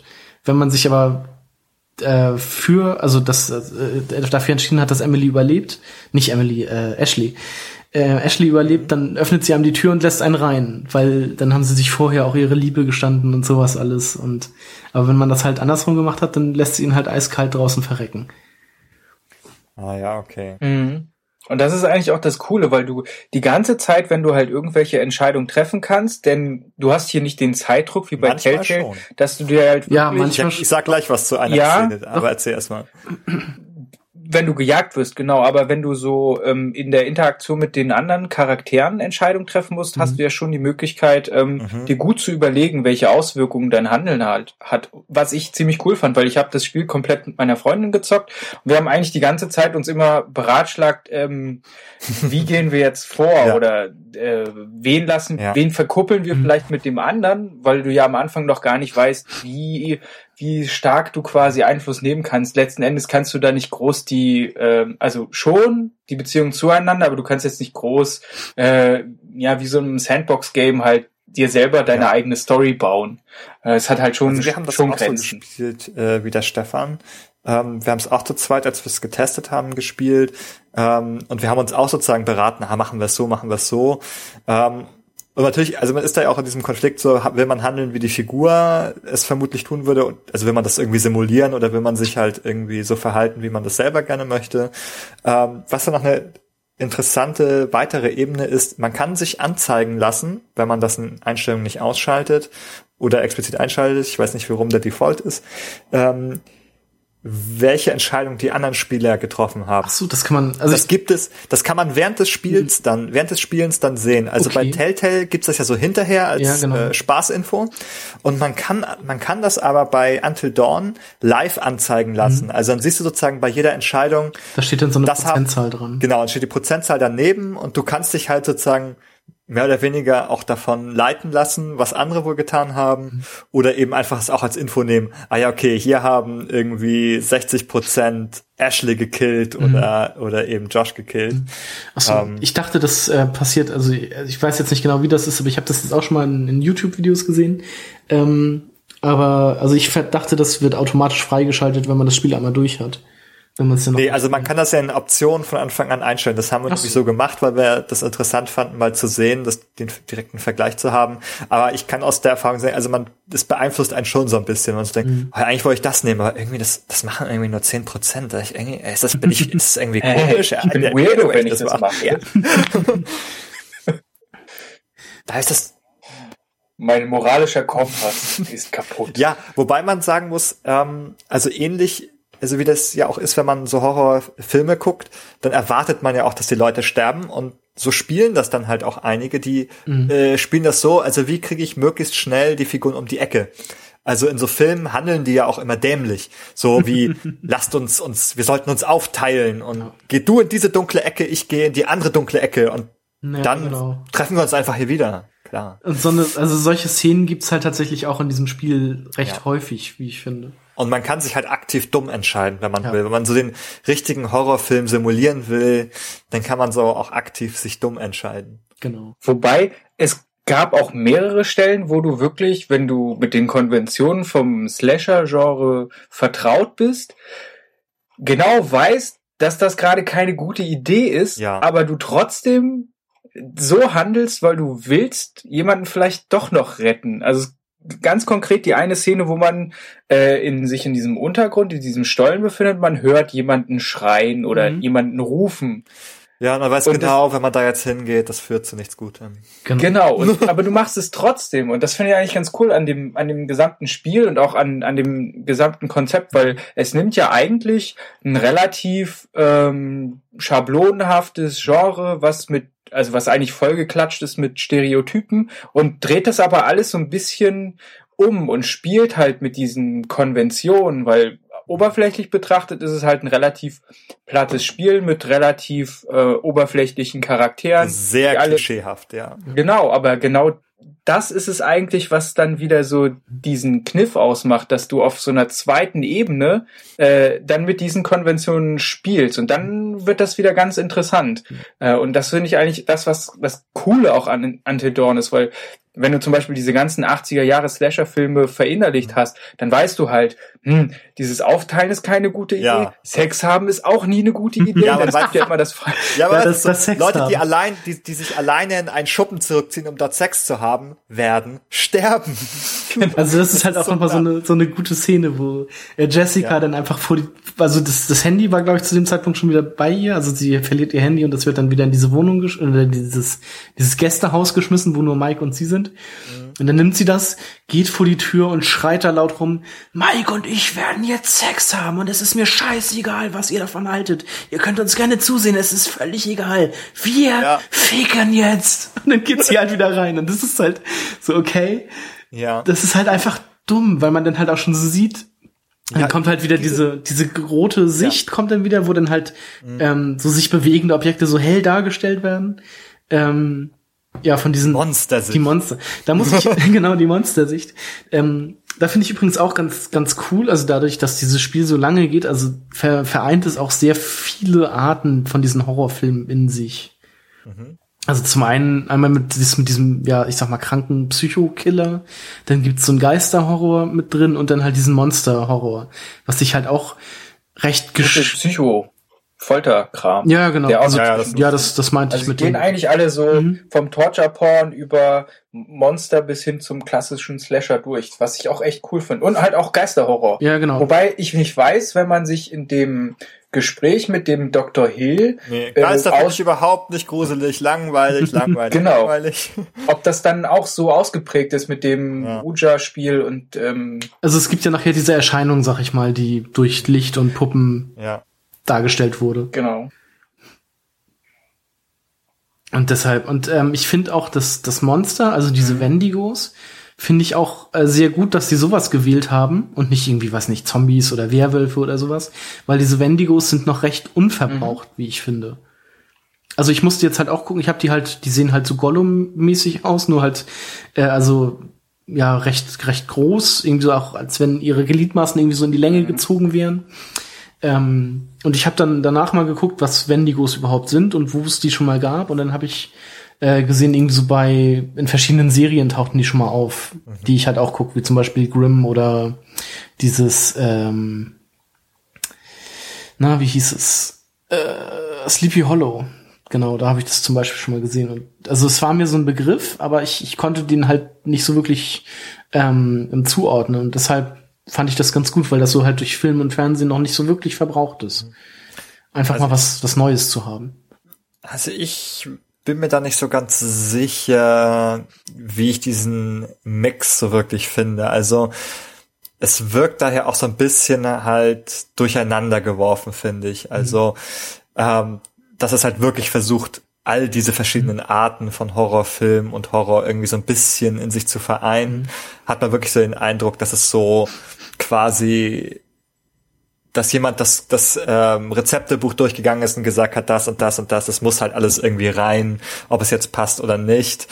Weil Ähm, ich sagen muss, also auf die Spiellänge gesehen ist es eigentlich okay, weil dieses, dieses Geisterzeug, das hast du halt irgendwie 20 Minuten, eine halbe Stunde, Mhm. Ja. dann ist das weg. Ähm, dann hast du quasi fünf Stunden, also die erste Hälfte des Spiels, diesen, diesen Saw Psycho. Mhm. Und dann hast du halt die zweite Hälfte des Spiels oder ich glaube sogar noch weniger, also irgendwie so vier bis ja. fünf Stunden, sag ich mal, diese Wendigos, also diesen Monster-Horror. Und also, wenn man jetzt sagen würde, wir verfilmen Until Dawn, würde ich entweder sagen, man nimmt diese Wendigos komplett raus oder man nimmt halt diesen, diesen Saw Torture Porn. Ja, wobei das ja so ein bisschen raus. der Witz ist. Also das finde ich eigentlich schon ganz cool, dass man halt am Anfang einen ganz anderen Eindruck bekommt, worum es geht. Ja, genau. Und dann nimmt es eben doch noch mal so eine Wende. Also, wenn so diese zwei Sachen wären, hätte ich es, glaube ich, noch okay gefunden. Also mir war das gleich mit den Geistern zu viel dann. Also das, das war sozusagen für mich, glaube ich, das, was, also was für mich raus könnte, so. Also vielleicht auch deshalb, weil ich es irgendwie nicht gruselig und spannend finde. Aber Das war Also- auch in der Mitte oder so, Ja. so als Übergang, so Genau. Transition-mäßig. genau, Ja, und ich fand, also ich glaube, also das- darauf könnte ich am ehesten verzichten. Ansonsten finde ich es witzig, dass am Anfang irgendwie so eine falsche Fährte ist quasi und dann Mhm. gibt's noch so, ah, es ist alles irgendwie geht's noch um was anderes. Aber ich fand, das war jetzt halt auch nicht so viel. Also das gut mit diesem Hexenbrett, das hätte nicht unbedingt sein gemusst. Und nachher taucht ja, dieser, dieser in Anführungsstrichen Geist auch nur so zwei, dreimal auf. Also so in zwei, drei Szenen. Ja, das macht das ist halt auch irgendwie so, ja. Also es wurde auch nicht näher drauf, es wurde auch nicht zu ausgereizt, sag ich mal. Also so Ja, sehr ausgereizt. Also Deshalb- deswegen könnte man es vielleicht auch ganz verschwinden lassen. ja, das, also es würde, würde nicht stören, wenn es weg wäre. Ja, ja. Also ich glaube, für, also mir würde es besser gefallen, wenn es nicht noch mit drin gewesen wäre. Dann Mhm. wäre es irgendwie ein bisschen runder gewesen, ja. Was ich auch relativ interessant dann bei der ganzen Storyführung war, waren die Jumpscares, die man ja auch aus den klassischen Filmen her so kennt. Ähm, aber die spielen auch so ein bisschen damit. Ich meine, klar, man wird immer wieder erschreckt, aber es, dieser Moment wird halt auch so unnatürlich hinausgezögert, Mhm. sodass man irgendwie so, du musst jetzt noch einen Gang und du, du sitzt auf deiner Couch und denkst so, äh, ich will da nicht runtergehen. Und dann kommt noch mal ein Moment und es passiert nichts. Ähm, aber am schlimmsten fand ich eigentlich, dass, äh, wenn du draußen bist, dass halt so viel Getier halt diese Jumpscares. Genau, also ich fand, es ist, Verursacht. also es gibt in dem Spiel echt viele Jumpscares, muss man sagen. Aber Ja. es gab halt drei Sachen und davon war eins noch nicht mal ein Jumpscare, wo ich mich richtig erschrocken habe. Und zwar, ähm, ja, zum einen, als einmal so ein Hirsch auf dem Weg springt Mhm. und dann als Dem man den Kopf abreißt. Ja, genau, genau, und dem reißt man später noch den Wenn Kopf ab. Ähm, dann gab's noch das, äh, wenn Nicht. man, wenn man, ja, oder man kann es halt auch lassen, genau. Nein, also man kann mit Sam, wenn man mit Sam aus der Wanne kommt und dann quasi in den Flur geht, dann schlägt einmal die Uhr. Da habe ich mich auch unfassbar erschrocken. Mhm. Ja. Und- Hast du das übrigens ähm, mit der PlayStation Cam aufzeichnen lassen? Nein, ich habe die Cam leider Das- nicht. Das muss man ja kurz dazu sagen. Es gibt dieses geile Feature, was ich irgendwie wirklich witzig finde, Mhm. ähm, dass man sagen kann, die PlayStation Cam darf mich beim Spielen beobachten. Mhm. Und ähm, dann ist die halt darauf ähm, programmiert, ähm, immer dann aufzunehmen, eben wenn diese Jumpscares passieren. Und dann hatten wir halt so ein, so ein lustiges, äh, wie sagt man sozusagen, äh, äh, Highlight Reel am Ende. Und dann konnte man sozusagen, als es durchgespielt hat, sich das nochmal komplett angucken, all die Jumpscares, wie man da gesessen hat. Und es äh, so immer so wieder so, ah, da jemand zusammenzuckt oder eben auch manchmal einfach bloß so ganz gelangweiltes auf den Bildschirm starren. Es war gar nicht so gruselig, aber das war ganz witzig, dass man das nochmal so sehen konnte, so wie man da reagiert hat bei den Sachen. Das ist eigentlich auch richtig smart, nur ich glaube, die wenigsten Leute haben diese Kamera, sonst wäre das Ja. garantiert sehr viral gegangen und hätte auch marketingtechnisch viel Ja, mehr gemacht, weil ist da- jetzt gerade so ja. Paranormal Activity oder so, wo ein Trailer nur daraus besteht, dass ich Zuschauerreaktionen von irgendeinem Filmfestival zeige, ähm, oder Slenderman, das eigentlich nur deswegen populär ist, weil man sich anguckt, wie Leute das bei YouTube mit Facecam Mhm, spielen. mhm. Ähm, denke ich mal, wäre das wäre das richtig geil gewesen, wenn das wirklich weiter verbreitet wäre und hätte dem Spiel auf jeden Fall einiges nochmal so Ja, an Hype gegeben. das ist halt eher so ein kleines Gimmick, also das auch mit eher so ein bisschen untergeht, dass man auch, glaube ich, aktiv in den Optionen erstmal einschalten muss, damit es funktioniert. Also es ist auch wieder kein Default so oder dass man so darauf hingewiesen wird. Es gab auf jeden Fall noch so eine, ich nenne es mal Spielmechanik. Also das war gerade in der in der Stelle, wo man äh, mit Chris und Ashley, also man steuert zu dem Zeitpunkt Ashley, äh, auf der Suche nach Joshes äh, ist, nach diesem Hexenbrett-Gedöns. Ähm, auf jeden Fall habe ich dann, also das war wirklich so die Stelle, wo ich mich, glaube ich, am meisten erschrocken habe. Ähm, ich stand einfach mit Ashley rum und habe dann irgendwie, ich weiß nicht, kurzes Touchpad oder so ganz kurz berührt. Auf jeden Fall kam dann das Gesicht von Ashley als Vollbild quasi und sie hat so direkt auf mich geguckt und ich dachte mir so, scheiße, was ist jetzt los? Und habe wirklich fast den Controller weggeschmissen. Weil ich das bis dem, zu dem Zeitpunkt noch nie gesehen hatte. Aber nachher habe ich dann festgestellt, okay, das geht irgendwie mit jedem Charakter, dass er halt so close in die Kamera guckt. Aber zu dem Aha. Zeitpunkt war das halt einfach so, wow, was ist jetzt los? Und ja, der Controller lag Ja. irgendwo zehn Meter weiter weg. Dazu fällt mir noch was ein, nochmal zu den Entscheidungen. Es gibt ja manchmal so diese, diese Szenen, wo man halt so eine, so Quicktime-Events hat, beispielsweise, weil irgendwie man angegriffen wird oder so und sich wehren muss oder ausweichen muss. Und also es gibt halt, also das kann auch sehr, sehr irreführend sein. Ähm, was ich ganz interessant finde, das Spiel gibt einem sehr, sehr viele Gelegenheiten, Tieren zu schaden. Ja. Mhm. Seit ungefähr Szene 1, wo man so ein bisschen so Dosenschießen mit der Flinte macht, Ah. dann kommt irgendwie so ein Vogel oder ein Ein Eichhörnchen, Eichhörnchen. ein Eichhörnchen Mhm. und dann hat man sozusagen die Option, auf das Eichhörnchen zu schießen. Und es gibt sehr, sehr viele weitere Stellen, mhm. ähm, wo Tiere, sage ich mal, mehr oder weniger bedrohlich wirken oder eben auch nicht. Und man mhm. immer wieder die Option hat, denen vielleicht nicht zu tun oder eben doch gewaltsam irgendwie mit dir mhm. zu interagieren. Also ich glaube, ähm, mit dem Eichhörnchen zusammen müssten es viermal sein, wenn ich mich jetzt richtig erinnere. Genau, es gibt halt das Eichhörnchen, es gibt Hirsche. Genau. Also es gibt einmal den Hirsch, der schon verletzt am Boden liegt. Mhm. Also wirklich, wirklich stark verwundet und so. Und dem will man dann ja quasi das, den will man dann ja quasi erlösen. Den Kopf abreißen, ja. Genau, man ist auch wieder mit, ja, ich weiß nicht, ob das sein Plan war oder ob er ihm nur das Genick brechen wollte. Auf jeden Fall reißt man ihm einfach den Kopf ab. Aber genau. dann, Bärenkräften. Genau, und kurz darauf wird der Kadaver ja dann auch äh, ins Gebüsch mhm. gezogen. Ähm, dann trifft man später mit Mike auf einen Wolf, der einen angreift, der einen aber tatsächlich auch angreift und da, den habe ich, ich auch getreten. Das war einfach so, das war einfach so ein Reflex. Also der hat mich angegriffen. Ja, und sofort ein schlechtes Gewissen. Total spannend. Mhm. Ja, total mhm. spannend, diese Wolfsgeschichte, weil das ist so der Turning Point für mich gewesen, wo mir das alles klar wurde, wie das Spiel funktioniert. Mhm. Ähm, nämlich habe ich mich mit dem Wolf so erschrocken, in dem Augenblick, dass ich überhaupt nicht mehr wusste, was ich drücken sollte und habe ah, okay. sozusagen einfach verkackt, ihn zu treten, obwohl ich es wollte. ja. Ich wollte es. Ich hatte auch die, ich hatte auch den Tretreflex mhm. sozusagen, aber es, es passiert, es passierte nicht. Und was, und dann sozusagen macht es so Klick und dann passiert es nämlich, dass man so ganz freundlich mit dem Wolf interagiert, der ist dann ganz lieb und man ist dann auch ganz lieb zu dem und dann denkt man sich, ah, vielleicht ist Ding in die Fresse treten gar nicht immer die beste Lösung. Nee, aber das, ähm, das ist zum Glück so, wenn man ihn dann tritt, kann man ihm danach noch einen Knochen geben und ihn dann auch streicheln und dann kommt halt auch dieser Schmetterlingseffekt, wo dann irgendwie steht, äh, Mike hat den Wolf getreten, ähm, aber, aber ist wieder gut gemacht. Oder ist wieder gut gemacht. Genau. Ja. Also so genau. Also bei mir war es halt so, okay, man hat halt sofort Freundschaft geschlossen und wenn man mhm. ihm dann noch den Knochen gibt, dann liebt dieses Tier mhm. einen einfach und mhm. begleitet einen dann irgendwie durch das ganze Level. Ja. Ja, das, äh, ich weiß. Das ist beim, also ich habe den Erfolg bekommen dafür, dass ich ihn, dass er überlebt hat. Komplett. Also also es gibt nachher noch mal so ein paar, also man muss dann sich da wieder mit dem mit dem Gutstellen quasi, man muss ihm den Knochen geben und ich glaube ihn auch streicheln und zum mhm. später kommt man dann ja in dieses Sanatorium noch mal wieder und trifft den Wolf noch mal. Man trifft dann auch den anderen Wolf noch mal, der dann komplett zerfetzt in der Tür hängt. Ähm, aber man muss dann auch da gewisse Entscheidungen treffen, wenn man von diesen Wendigos verfolgt wird, was weiß ich, so eine Tür verbarrikadieren und so. Ähm, und quasi die Wendigos mit der Schrott, äh, Schrottflinte, Schrotflinte abwehren, mhm. äh, das dann überlebt der, der Wolf, weil sonst äh, stürzt er sich auch äh, schützend auf die Wendigos und stirbt dabei und so weiter. Genau, ich also, glaube, das war es bei mir.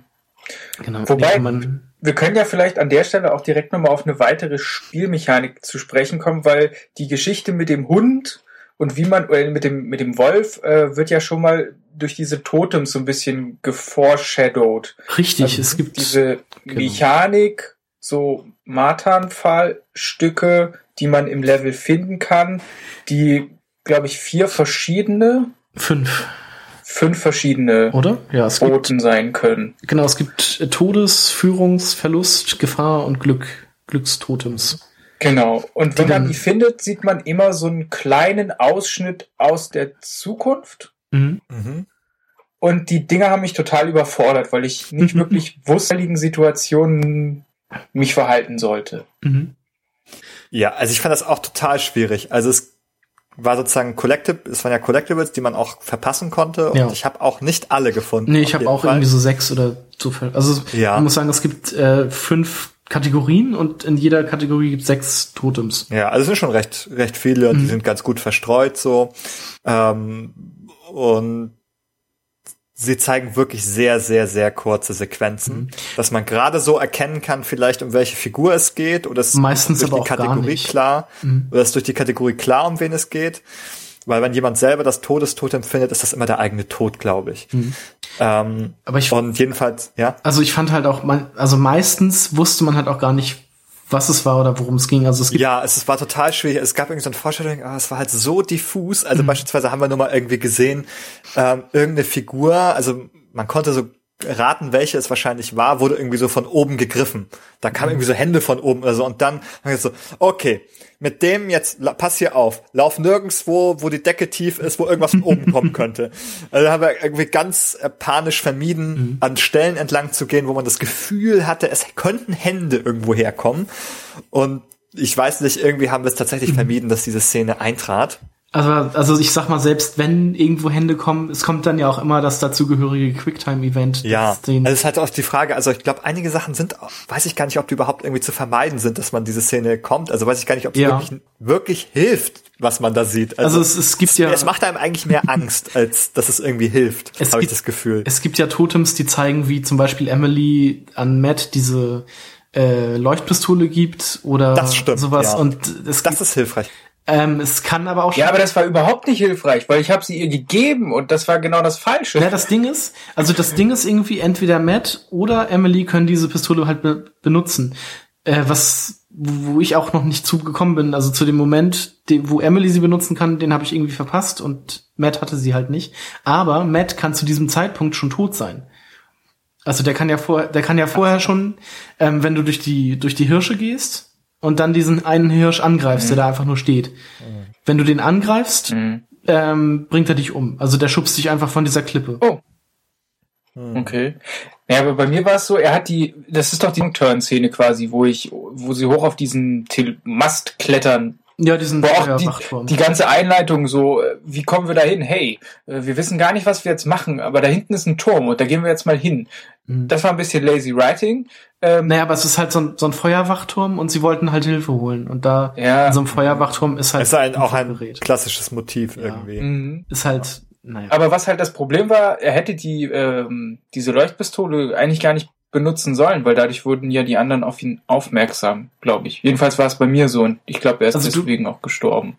Du hast sie oben auf diesem Turm benutzt. Ja, genau. Ach so. Ja, ich die gar nicht so, ey, du hast sie nicht benutzt, okay. Ich ja. habe sie nämlich nicht benutzt. Ich habe sie einfach Emily, also Emily hat sie bei mir behalten, mhm. weil es nachher eine Stelle gegeben hätte, wo man sie irgendwie benutzen könnte. Die kam, okay. also den Moment habe ich aber verpasst.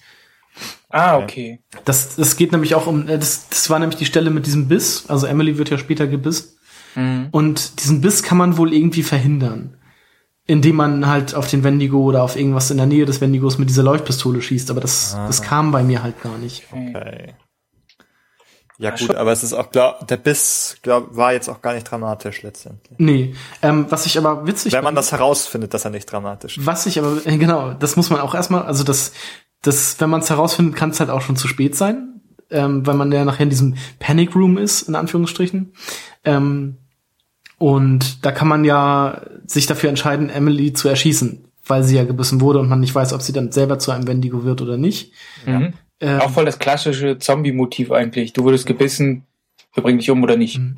Und ja. da muss ich sagen, ähm, laut Wikipedia gibt es vier Möglichkeiten, ein Wendigo zu werden. Ich, ich lese die mal kurz vor. ähm, Erstens wäre im Traum den Ruf eines Wendigo-Geistes zu vernehmen oder zu träumen, selbst ein Wendigo zu sein. Der zweite, der zweite und hier im Spiel vorkommende Grund ist Menschenfleisch zu verzehren. Ähm, der dritte wäre ein Verwandlungsritual. Oder der vierte, von einem Wendigo verletzt zu werden. Das heißt, okay. während sie darauf also auch eingegangen wäre, dieser Biss natürlich dann auch verheerend. Ähm, ja, Im Spiel wird aber geklärt, wenn man sich damit beschäftigt, dass der Biss nicht gefährlich ist. Genau, weil man findet, man hat ja dieses jemand empirisch schon herausgefunden. Man hat ja das Tagebuch von diesem Fremden. Ja, genau. Wenn man wenn man der Science folgt, dann muss man sie nicht töten. Genau. Und sonst schießt man ihr halt einfach in den Kopf. Hm. Was auch ziemlich heftig ist. Ja, ist nicht so schön. Also hat man halt das Gehirn überall an der Wand. Das macht sich nicht so gut. ähm, aber was ich eigentlich auch ziemlich cool fand, war so ähm, die Abwechslung von den Schauplätzen her, weil am Anfang dachte ich eigentlich, das wird mehr oder weniger die ganze Zeit in der Hütte sich mhm. abspielen und in der Umgebung. Ja. Ähm, das stimmt. Das stimmt ja eigentlich auch. Man wundert sich nur, ja, genau. was da alles ist. Und also so ein, so ein bisschen unlogisch fand ich das auch irgendwie, weil, ähm, also. Die, dieser ja. Keller ist riesig, ne? Ja, also zum einen der Keller. der Keller ist verbunden mit diesem alten Hotel, das ja auch irgendwie ja. gar kein richtiges Hotel ist, sondern nur so unterirdisch. Irgendwie, so kam mir das vor.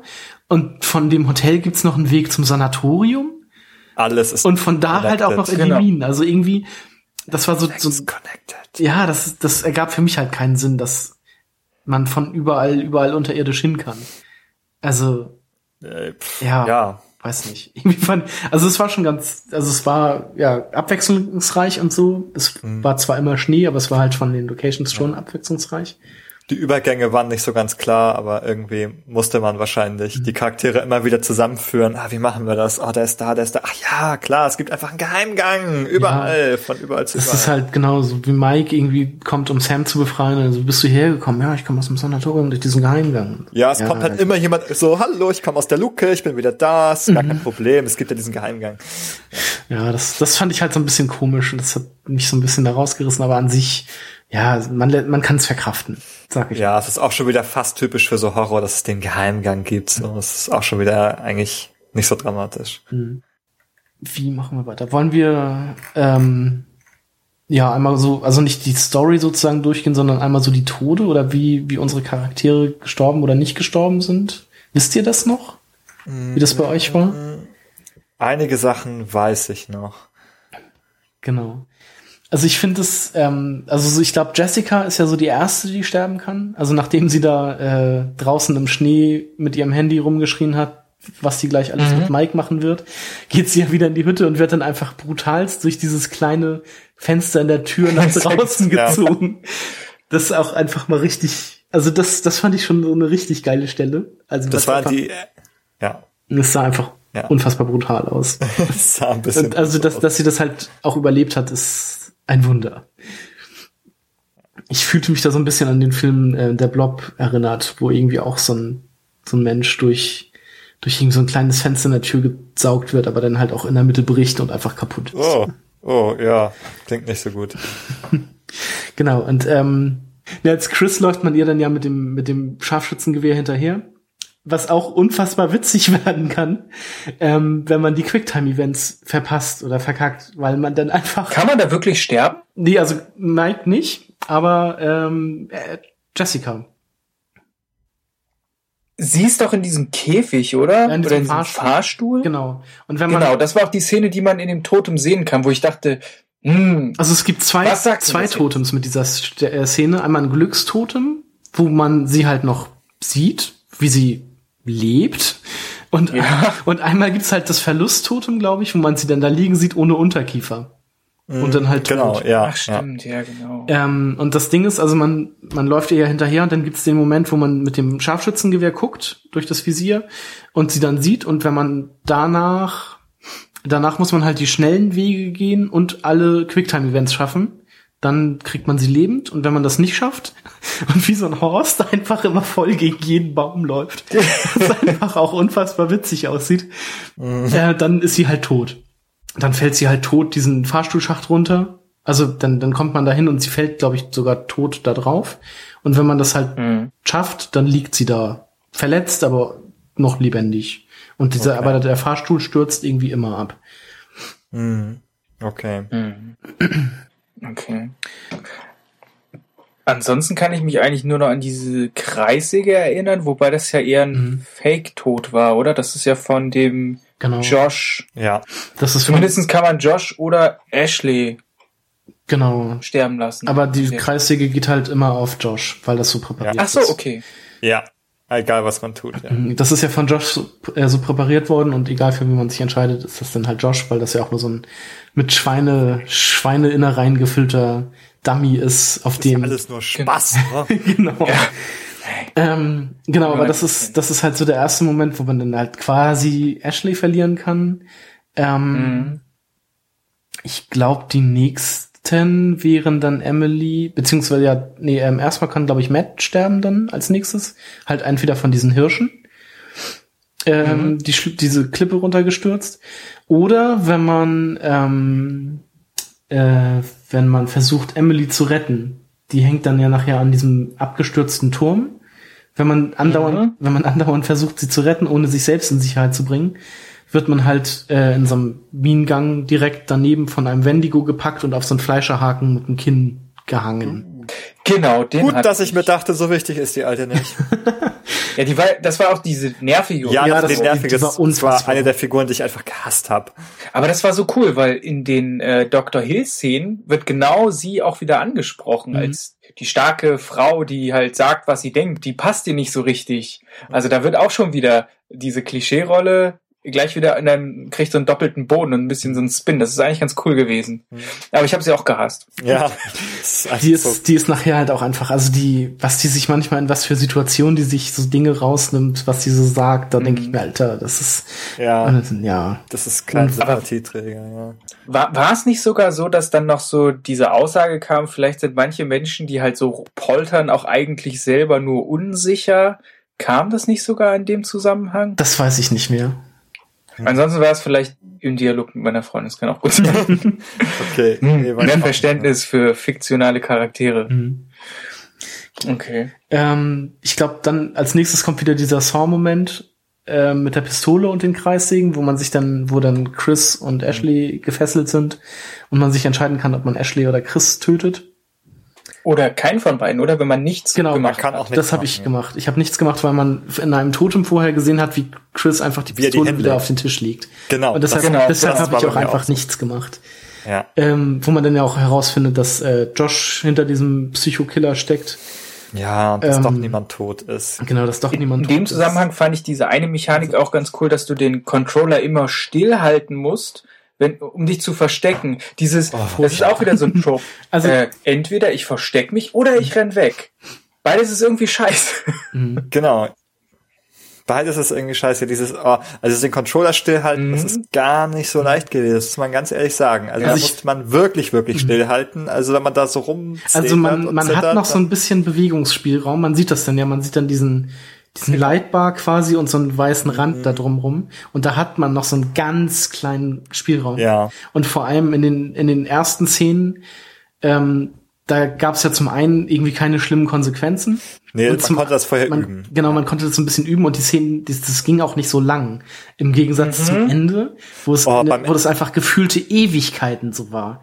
Ja, genau. Also da sind bei mir auch die Leute nachher wie die Fliegen gestorben. Mhm. Also bei diesen ganzen Sachen mit Stillhalten und Quicktime-Events. Ja, also einmal haben wir mit, zum Beispiel mit, mit der Flinte daneben geschossen. Mhm. Dann holt einen der Wendigo, ne? Dann ist, wenn man, wenn man ihn nicht trifft mit der Flinte, dann holt er einen. Und das muss man irgendwie zehnmal oder so muss man auf Wendigos schießen. Wenn man, wenn man, schießt, ist man tot. aber auch nur, wenn man mit Chris spielt. Chris, Genau. wenn man mit Chris daneben schießt, dann wird er getötet.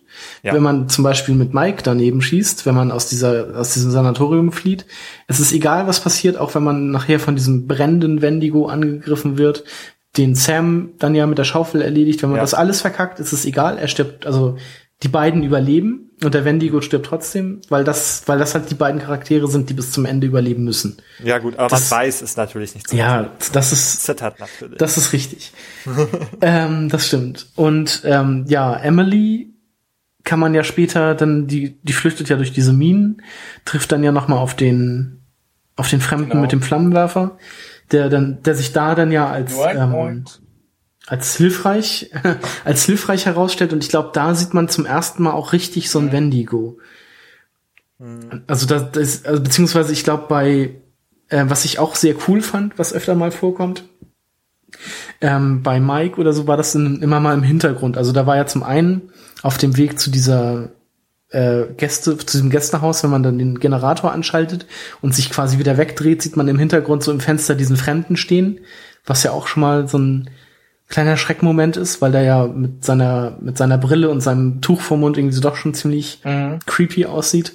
Und nach, nachher ähm, macht man irgendwie mit Mike dann auch in der Mine das, das Feuerzeug an und hält es dann direkt vor so einem Spalt, wo man dann die Augen von so einem Wendigo sieht.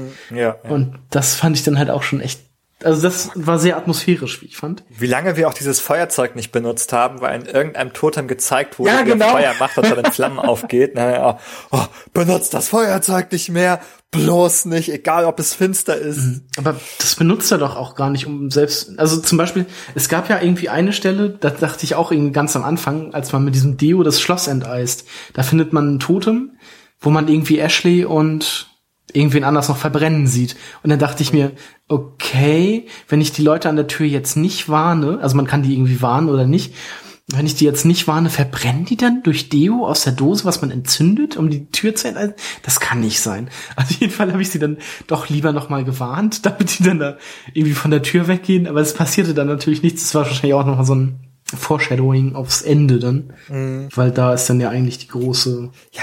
Also diese, ich sag ja, diese Dinge, die machen einem eigentlich nur Angst. Da mhm. hat man die ganze Zeit, oh nein, das darf ich dir nie wieder Feuer machen irgendwo. Ja. Ich habe Leute brennen sehen. ja. Weil du einfach nicht weißt, wie sie zu deuten. Genau. Ja. Was irgendwie cool ist, aber auf der anderen Seite irgendwie auch ein bisschen mhm. schade, weil äh, du fühlst dich halt nie sicher, weil du ja. halt nie die Konsequenzen richtig abschätzen kannst und nie weißt, was ist der richtige Also es Weg. passt natürlich irgendwie zum Genre und zum Spiel, aber irgendwie, also mechanisch wäre es cooler gewesen, wenn man sagt, oh Gott sei Dank, ich habe das, ich, ich habe gewühlt und gesucht und war aufmerksam, habe es gefunden, es mhm. hat mir auch was gebracht so. Und so ist es halt eher so, was zum Himmel? Ich habe keine Ahnung, ja. was mir das sagen soll. ja, genau. Mhm. Genau, also Emily, da waren wir, ne? Ja, genau, die kann man dann in dieser Mine, beziehungsweise in die Bergwerk oder was das dann ist, auch mhm. verlieren, weil sie dann ja nachher in diesen, äh, in diesen Schredder da springt. Oder, also da ist ja diese, dieses, ja, weiß nicht, womit man Steine oder sowas zerkleinert. Ähm, so eine Walze. Auf jeden Fall kann man, wenn man auf diesem Förderband nach, bis nach oben rennt, kann man da auf jeden Fall reinstürzen und Emily ist dann halt auch tot und wird dann da brutal zerhäckselt. Ähm, genau, als nächstes kann man dann, glaube ich, Ashley verlieren, wenn man diesen Stimmen folgt, die du ja schon erwähnt hast. Ja, das habe ich gemacht. genau, man kann dann... Ich dachte so, ey, nein, ich muss sie retten. Mhm. Da ruft jemand. Und da dachte ich mir halt, also das ist ja Jessica, die man hört. Und da dachte ich mir halt, okay, also wenn zum einen kann es ja sein, dass sie zu dem Zeitpunkt schon tot ist. Und zum anderen dachte ich mir halt, okay, sie ist aber doch ganz woanders ähm, abgestürzt. Und deshalb bin ich dann nicht hinterher. Mhm. Ähm, ähm, auf jeden Fall, wenn man dann dahinterher geht, dann findet man heraus, dass das halt auch ein Wendigo war, der die ja. Stimme imitiert hat, was man halt auch vorher schon in diesem Buch gelesen hat, dass Wendigos ja. das können. Wenn man das gelesen hat. Und, ja, aber das, das ist halt auch was, was man eigentlich sehr gut wieder vergessen kann. Auf jeden Fall äh, schraubt ja. der Emily dann einfach den Kopf ab. ja, stimmt. Das ist halt auch eine sehr unschöne Szene. Ja, es waren schon stimmt, ziemlich Ich glaube, darauf bin ich reingefallen irgendwie. Ich glaube, das ist etwas, das mir passiert ist. Ja, vor allem also am Ende, das war bei mir allgemein, dass ich sozusagen bis zum letzten Viertel oder so alle ganz gut durchgebracht mhm. hatte und, und dann, dann, sind die bei mir plötzlich gestorben wie die Fliegen. Genau. Einer nach dem anderen. Zack, zack, zack, zack, zack. Ich glaube, am Ende haben drei oder vier überlebt. Mhm. Genau, und äh, Chris kann ja entweder auf dem Weg zurück von, von dieser Scheune oder was das ist, zur Lodge sterben, wenn er zum einen, wenn man zum einen diese Quicktime-Events nicht schafft, oder es sich mit Ashley verscherzt hat. Ja, genau, da haben wir irgendwie beim zweitletzten Wendigo vorbeigeschossen oder mhm. beim letzten vor der Tür und sie sieht einen halt noch so, wie man vom oh Wendigo geholt wird. Und mochte sie dich dann noch oder war das? Nee, ja, wir waren gut zu ihr, okay. ja. Ja, dann ist das natürlich noch extra grausam. Und der Rest kann dann halt am Ende sterben. Also entweder durch die Wendigos oder halt, wenn man sich sofort entscheidet. Also es gibt ja dann dieses Gasleck und ähm, durch die Wendigos verursacht und Mike zerstört, also zerdrückt so eine Glühbirne, damit dann Feuer, also durch Funken dann das ganze Haus in die Luft geht. Und wenn man sich sofort entscheidet, zum Lichtschalter zu rennen, sterben halt alle, die okay. noch im Haus sind. Mhm. Ähm, weil die halt noch nicht raus sind und wenn man mit Sam halt versucht, Mike zu helfen, kommen halt andauernd, wie schon gesagt, für eine gefühlte Ewigkeit diese, diese Stillhalten. Mhm, genau. Und du musst halt irgendwie raus. Und Genau, und das ist halt, also die gehen halt wirklich unfassbar lange. Und mhm. ja, da bin ich halt auch des Öfteren mal mit Sam verreckt. Des Öfteren. Und hab dann aber das. Du Cheater. ja, ich habe das Spiel. ich weiß. Ich wollte alle überleben lassen, deshalb habe ich dann das Spiel ausgemacht und nochmal neu gestartet und diese Szene nochmal gespielt und nochmal gespielt.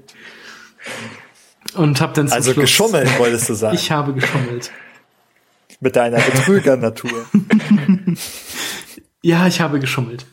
Ähm, aber es haben dadurch auch alle überlebt. Mhm. Ich finde, ja. wenn man dadurch äh, Leute vor dem Tod ja. bewahrt, ist das okay. Carsten, Carsten, this is an intervention. Du musst den anonymen cheatern. Es geht so nicht mehr weiter. Ja, ich weiß. genau. Und das ist dann ja quasi auch das Ende des mhm. Spiels. Dann kommt noch, also man, man schafft es halt mit Emily einen Funkspruch, äh, einen Notruf loszusenden von diesem Feuerwachturm. Ähm, und man wird dann halt von der Polizei oder der Bergwacht oder wem auch immer mit einem Hubschrauber abgeholt, wenn denn noch Überlebende da sind. Genau. Ach so, äh, und Josh, Josh habe ich vergessen, der wird in der Höhle, in diesen Minen, äh, nee, das ist eine Höhle da, wird er von seiner Schwester Hannah, die sich in einen Wendigo verwandelt hat, weil sie sich von der Leiche von Beth ernährt hat, wird er entweder verschleppt oder wenn man das Tagebuch von Hannah nicht gefunden hat, wird er getötet, indem einfach der Kopf zerdrückt wird. Ja. Und wenn man das Tagebuch gef- findet, wird er verschleppt und in einer Nach-Credit-Scene, After-Credit-Scene wird er, wird gezeigt, wie er, wie er sich da noch von anderen Leichen ernährt und selber zum Wendigo wird. Genau. Wahrscheinlich ganz Das gut. heißt, sein Überleben ist halt auch relativ. Genau, also er ist nicht mehr bei der Gruppe der Überlebenden dabei. Hm, Okay. Ja, das war's, denke ich, soweit zu dem, zu der Story, zu dem Spiel. Mhm. Was dann auch ganz cool war, ist, dass du halt relativ viele, ähm, ich sag mal, Special Featurettes freischalten kannst, wie halt auf so einer DVD oder so, äh, Ja, über genau. das Also Motion ein- Capturing und so, was ja eigentlich ziemlich geil war, ähm, Mhm. bis auf die Zähne. Oh ja, das, also die Münder und so, das sah manchmal echt seltsam aus. Also Ja. so, mir ist das gerade bei Emily irgendwie mal aufgefallen, als die irgendwie so in Panik war oder so und dann, ja, die Zähne blitzten immer in die Kamera. Genau. Aber ansonsten war es echt richtig, richtig äh, echt. Mhm. Also klar hast du da dieses Uncanny Valley, aber ansonsten war es halt Mhm. wirklich richtig gut. So von der Grafik her auch. Dadurch, dass es ist ja wie bei ähm, na, bei The Order, dass du halt wenig zu berechnen hast wahrscheinlich und deswegen ähm, die ganzen Hintergründe und so relativ geil aussahen. Mhm. Ist ja glaube ich auch die Killzone Engine oder so. Scheiß Spiel, Genau. aber gute Grafik. Genau, die ist es. Ähm, wie habt ihr es gespielt? Auf Englisch oder auf Deutsch? Oder auf einer Ich noch hab's anderen auf Sprache? Englisch gespielt. ja, auf Englisch. Ich habe es auf Deutsch gespielt. Und ich finde auch, ähm, im Englischen ist es wahrscheinlich doch noch besser von der Synchronisation. Ja, es ist so, aber, schon also, ziemlich lippensynchron gewesen. Das Mhm. war ziemlich cool. aber ich fand es jetzt im Deutschen auch nicht, nicht schlimm. Also Mhm. die Sprecher passten, das ich glaube, ich hatte so ein, zwei Szenen, wo es halt von der Lippensynchronisation so nicht passte. Mhm. Ähm, wo das komisch aussah, aber sonst, ich fand auch so vom, ja, vom Sprecher, vom, von den Sprechern und so war das, ist das schon ganz gut gemacht. Mhm. Wollen wir denn jetzt zu einem Fazit kommen? Mhm. Oder wollt ihr noch irgendwas zu dem Spiel sagen? Ich glaube, wir haben alles Wichtige drin gehabt. Ja. Genau. Also es gibt noch so eine Hintergrundgeschichte, wie diese Wendigos entstanden sind oder so, aber das ist ja jetzt für die Hauptstory nicht so unbekannt wichtig. Da ist es ja halt, äh, unbedeutend, also ja, da ist es halt eigentlich nur wichtig, dass diese Wendigos da sind. naja. Ähm, würdet ihr das Spiel weiterempfehlen? Oder wem würdet ihr dieses Spiel empfehlen? Äh, ich fange einfach mal an. Also es hat mir insgesamt recht gut gefallen. Also ich hatte sehr viel Spaß damit. Ähm, man denkt am Anfang, ah, man spielt es bestimmt noch mal wieder, weil man die Sachen anders machen will, aber das ist bei mir jetzt nicht eingetreten bisher. Ähm, es ist aber auch so, finde ich, so als einmalige Erfahrung, also auch wenn man jetzt irgendwie nicht alles schafft, was man sich wünscht, also entweder alle umzubringen oder alle durchzukriegen oder so, oder bestimmte Figuren unbedingt am Leben zu lassen, ähm, ist es auch so ganz äh, interessant. Was mir gut gefallen hat, was wir auch angesprochen haben, eben, dass es doch an einigen Stellen recht gut spielt mit den Genrekonventionen und auch den ein oder anderen Twist mit einflechtet und eben nicht immer alles genauso funktioniert und abläuft, wie man das jetzt erwartet, aber gleichzeitig eben trotzdem mh, viele Erwartungen an einen Horror äh, Film in Anführungsstrichen erfüllt. Ähm, deshalb würde ich das also auf jeden Fall ähm, Fans des Horrorfilms empfehlen. Also wer alle Cabin in the Woods like Filme gesehen hat und da total darauf abfährt, dann muss er eigentlich auch dieses Spiel auf jeden Fall spielen.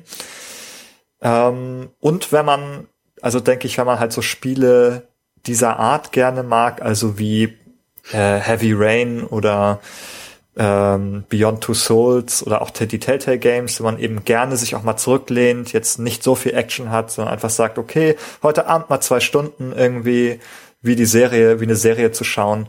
Ähm, auch dann denke ich, ähm, kann man sagen, ist auf jeden Fall gut genug umgesetzt, dass man auch aus so einer Perspektive Freude damit hat. Ähm, ich glaube, wenn man eben nicht so der Genre-Fan ist, äh, was Horror angeht und auch lieber eher so Spiele mag, wo man aktiv was tut, dann würde ich, glaube ich, äh, dann kann man da nicht mehr viel draus gewinnen. Ähm, auf jeden Fall auch interessant noch, technisch, würde ich sagen. Also dadurch, dass die, die Schauspieler durch Motion Capturing und äh, also wirklich wieder zu erkennen sind, sich ja auch selbst synchronisieren. Das ist halt auch irgendwie cool anzusehen. Also eine coole Technik, die überzeugt.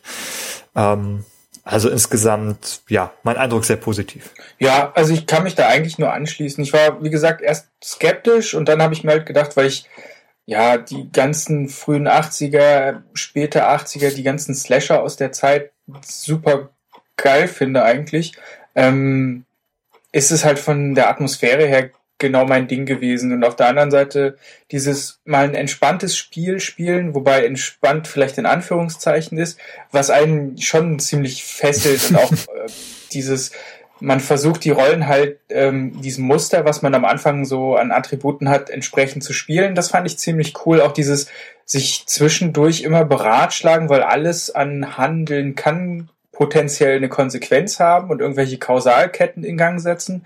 Mhm. So wie auch zum Beispiel diesen Baseballschläger, den man halt da unten im Keller einfach auch stehen lassen kann, damit man ihn später als Verteidigungsmittel hat, was ich halt alles ziemlich cool fand. Auch ich hatte richtig viel Bock in dem ganzen Spiel, alles Mögliche zu erforschen und mir auch wirklich die Zeit zu nehmen, alles ähm, zu finden, auch wenn es so ein bisschen widersprüchlich ist, weil wenn du zum Beispiel in dem Haus unterwegs bist, was halt wirklich gruselig ist, wo du alleine bist, wo hinter jeder Tür irgendein Viech, äh, also meistens sind es ja irgendwelche Tiere gewesen, lauerten.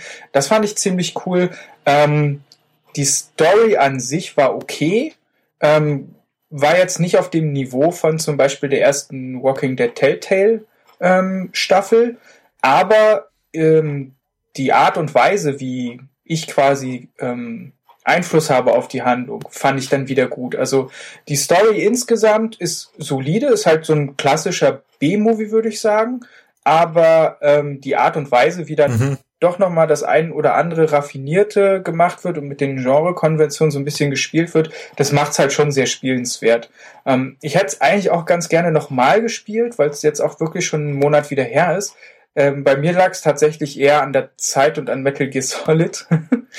äh, sonst hätte ich wahrscheinlich wirklich nochmal angefangen, weil, also ich werde es auch auf jeden Fall nochmal spielen. Allein jetzt schon wieder durch den Podcast habe ich Bock, äh, Möglichkeiten dann noch auszuloten, was man vielleicht noch machen kann, welche, welche ähm, Wendungen man vielleicht noch hat, welche Story-Schnipsel, weil ich finde, das hat sich schon insgesamt echt gelohnt. Und auch jetzt für 69 Euro oder so ist vielleicht ein bisschen viel, aber wenn man wirklich das Genre mag, wenn man Horrorfilme mag, äh, kann man da schon ziemlich viel draus ziehen. Also ich bereue das auf jeden Fall nicht, diese 70 Euro da ausgegeben zu haben. Und du, Carsten, als, als Horrorspielhasser, ja, also ich kann mit, wie schon gesagt, ich kann mit sowas ja eigentlich wirklich überhaupt nichts anfangen und bin da eher so ein, so ein Angsthase und guck solche Filme auch echt ungern. Ähm, ich muss sagen, ich fand das Spiel in Ordnung. Also ich habe mir das jetzt, ja, ich habe da glaube ich auch 60 Euro oder so für ausgegeben und finde den Preis halt völlig okay. Ähm, kann man tatsächlich machen. Ich fand das Spiel dafür gut. Es war nicht zu scary oder zu splatterig, wenn man ja auf seine Charaktere geachtet hat. Ähm, es war halt einfach so ein, ja, so ein, so ein Teenie-Horror, der ganz gut war. Und auch die Charaktere, was war ja, was ja am Anfang mein größter äh, Kritikpunkt war, so dass dieses über total überzeichnete und äh, dieses, ja, ich, ja, überdrehte, bitchy Getue und sowas. Das ist, das kommt im Spiel halt nachher gar nicht mehr so störend rüber und von, von daher ist es äh, ja durchaus eine gelungene Horrorspielumsetzung. Mhm. Äh, ein durchaus gelungenes Horrorspiel. So. Mhm. Ich bin damit sehr zufrieden. Wunderbar. Ich werde es bestimmt auch noch mal, noch mal durchspielen. Also drei Daumen hoch. Gut. Ja. Das soll es dazu von uns gewesen sein. Dann, ja, würde ich sagen, kauft euch das Spiel, macht euch ein eigenes Bild davon. Ja, wenn ihr reißt dem Hirsch den Kopf ab. reißt dem Hirsch den Kopf ab. Oder auch nicht. es ist euch überlassen. Lasst die Tiere vielleicht lieber in Ruhe, wenn sie ja, also so, nichts tun. Ja. So ein Tipp ist durchaus den Tieren nichts zu tun. Also es, Mhm. das ist so die einzige globale Handlungsanweisung, glaube ich, mit der man nichts verkehrt macht. Tiere gut behandeln. Mhm. Sollte man auch im echten Leben. Genau. Wie im echten Leben. Es sei denn, ihr überfahrt ein Reh und das ist noch nicht ganz tot. Dann, Dann reißt ihr den Kopf ab. Schlagt mit dem Radkreuz. Nein. gut. Dann würde ich sagen, bis zum nächsten Mal. Auf Wiederhören. Bis dann. Tschüss.